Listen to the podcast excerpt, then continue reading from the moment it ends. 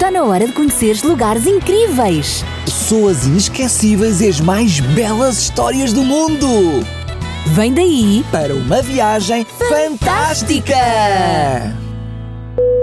Sarinha, vamos prosseguir a nossa viagem fantástica até ao Sinai? Claro que sim, são. Mas espera, temos de convidar os nossos amiguinhos para irem connosco. Claro, amiguinha, não podemos ir sozinhas. Precisamos que todos os amiguinhos se juntem a nós nesta aventura. Podes convidá-los agora? Sim, sim. Olá, amiguinhos. Querem continuar esta viagem fantástica connosco até ao Sinai? Então apertem os cintos e. Vamos voar!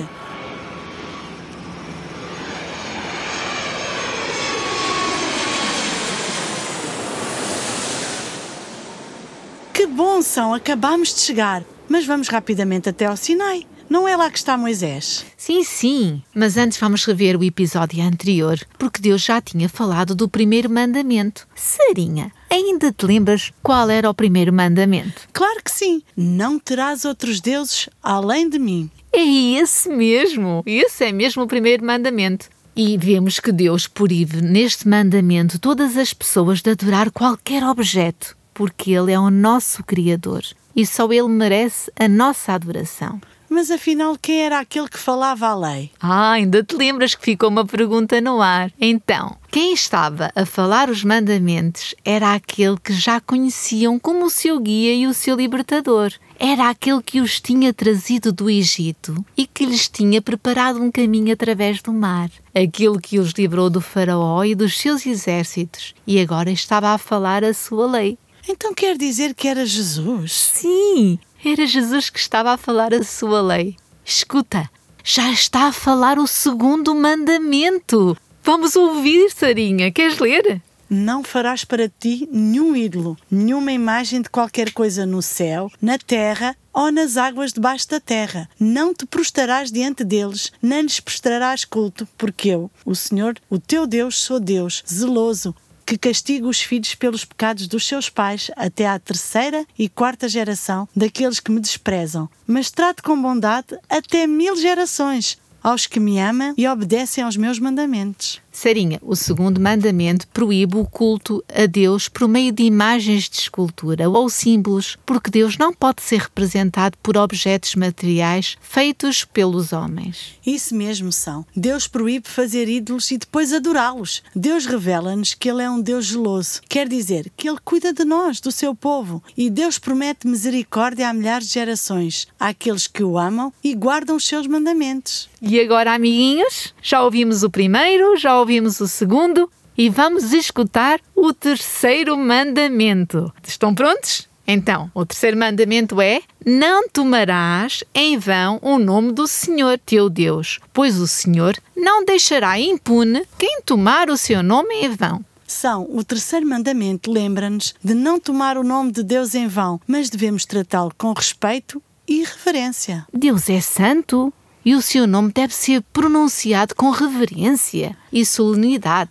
Lembrem-se, amiguinhos, de que o nome de Deus é poderoso, é tremendo. Não devemos brincar com o seu nome. Quando o fazemos, não estamos a honrá-lo, pois não? E mais, o seu santo nome deve ser pronunciado com muita reverência. Muito bem, então já ouvimos o primeiro, o segundo, o terceiro e vamos para o quarto mandamento. Vamos escutar com muita atenção porque ele é bem extenso, Sarinha. Sim, eu vou ler. Está lá em Êxodo 20, 8 até ao verso 11. Lembra-te do dia de sábado para santificá-lo. Trabalharás seis dias e neles farás todos os teus trabalhos. Mas o sétimo dia é o sábado dedicado ao Senhor teu Deus. Nesse dia não farás trabalho algum, nem tu, nem os teus filhos ou filhas, nem teus servos ou servas, nem teus animais, nem os estrangeiros que morarem nas tuas cidades, pois em seis dias o Senhor fez os céus e a terra, o mar e tudo o que neles existe. Mas no sétimo dia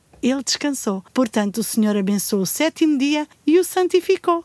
Realmente, Sarinha, o sábado é importante e Deus ordenou, vou repetir, Deus ordenou que nos lembrássemos e santificássemos o sábado. Seis dias são para o trabalho, mas o sétimo dia é o sábado do Senhor.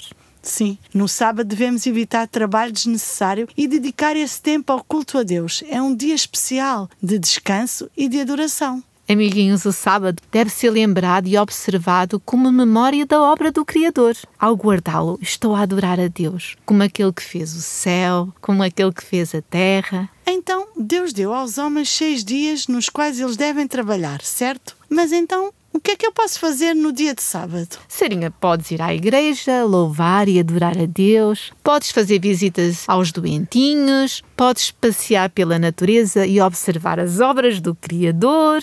Ah, é mesmo bom ter o sábado, mas parar um pouquinho e adorar o nosso maravilhoso Deus é fantástico. E já estamos a ouvir o quinto mandamento que diz: Honra teu pai e tua mãe, a fim de que tenhas vida longa na terra que o Senhor, o teu Deus, te dá. Pois é, já estamos no quinto mandamento e Deus ensina-nos a honrar os nossos pais e a mostrar-lhes amor, respeito e obediência. Sim, e os nossos papás são os fofinhos. Eles cuidam de nós com tanto carinho, por isso merecem todo o nosso amor, respeito e, claro, temos de lhes obedecer. Sim, mostrar o nosso amor e ternura e temos de os ajudar. Assim ficam um pouquinho mais aliviados. Muito bem, e quando forem velhinhos também devemos ajudá-los, socorrê-los e consolá-los. É verdade. Este mandamento ordena também o respeito aos ministros e governantes, a todos os outros a quem Deus delegou autoridade. Mas há aqui uma promessa. Uma promessa? Sim, de viver uma vida longa. Mas espera, Sarinha, já estamos a escutar o sexto mandamento que diz: Não matarás. O sexto mandamento diz claramente: Não matarás. Nós devemos respeitar a vida de todos. Isto significa evitar a violência, a vingança, o ódio e cuidar dos necessitados e sofredores. Sabes, todos os atos de injustiça que fazemos é como se estivéssemos a tirar um pouco de vida a outra pessoa, isto é, a abreviar a sua vida. Nós não devemos fazer isso. Não devemos mostrar ódio e vingança ou fazer coisas que magoam os outros. Também não devemos desejar mal às outras pessoas. E na Bíblia diz que qualquer que aborrece o seu irmão é homicida. Isto é a mesma coisa que dizer que é um assassino.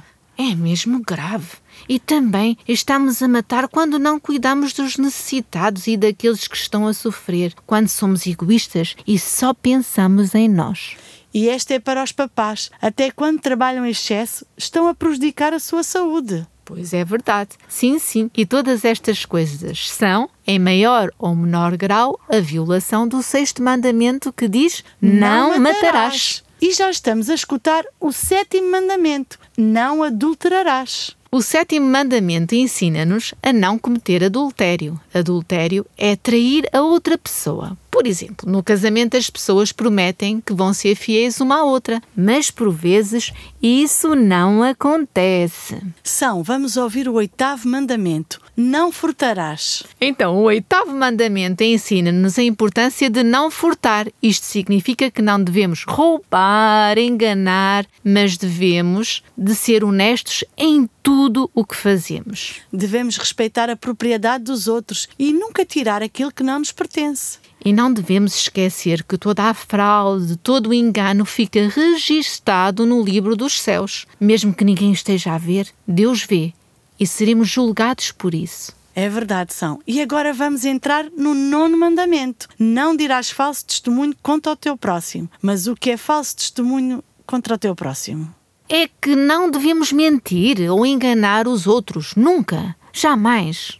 Ah, devemos sempre falar a verdade, ser honestos em todas as nossas palavras e ações. A honestidade é um valor muito importante para Deus. Sarinha, e chegamos ao último, ao décimo mandamento. Estás pronta para ouvi-lo? Então, o décimo mandamento diz: Não cobiçarás a casa do teu próximo. Não cobiçarás a mulher do teu próximo, nem os seus servos, ou as suas servas, nem o seu boi, ou o seu jumento, nem coisa alguma que lhe pertença. O décimo mandamento ensina-nos a importância do contentamento. Isto é, devemos ser felizes com o que temos e não desejar as coisas que pertencem aos outros. Quando desejamos o que não é nosso, isto pode levar-nos a agir de forma errada. Devemos aprender a ser gratos por aquilo que Deus nos deu. E assim terminamos mais um episódio em que nós ouvimos os 10 mandamentos que nos guiam na nossa caminhada de fé e de obediência a Deus. Lembrem-se, amiguinhos, de que estes mandamentos nos ensinam como amar a Deus e aos outros e como viver uma vida justa. É verdade, são. Já viste como o mundo seria diferente se todos obedecêssemos aos 10 mandamentos? Agora que já os conheces, coloca-os em prática e vais ser grandemente abençoado por Deus. Agora vamos despedir-nos e convidar-vos a ler os 10 mandamentos no livro de Êxodo,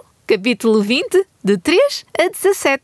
Adeus, amiguinhos! Grandes e pequenos. Cheinhos ou magrinhos. Que, Deus vos abençoe hoje e sempre. E não esqueçam, Vamos continuar juntos até ao Sinai nesta viagem fantástica. Amiguinhos, se ainda não tens uma Bíblia, nós temos uma para te oferecer.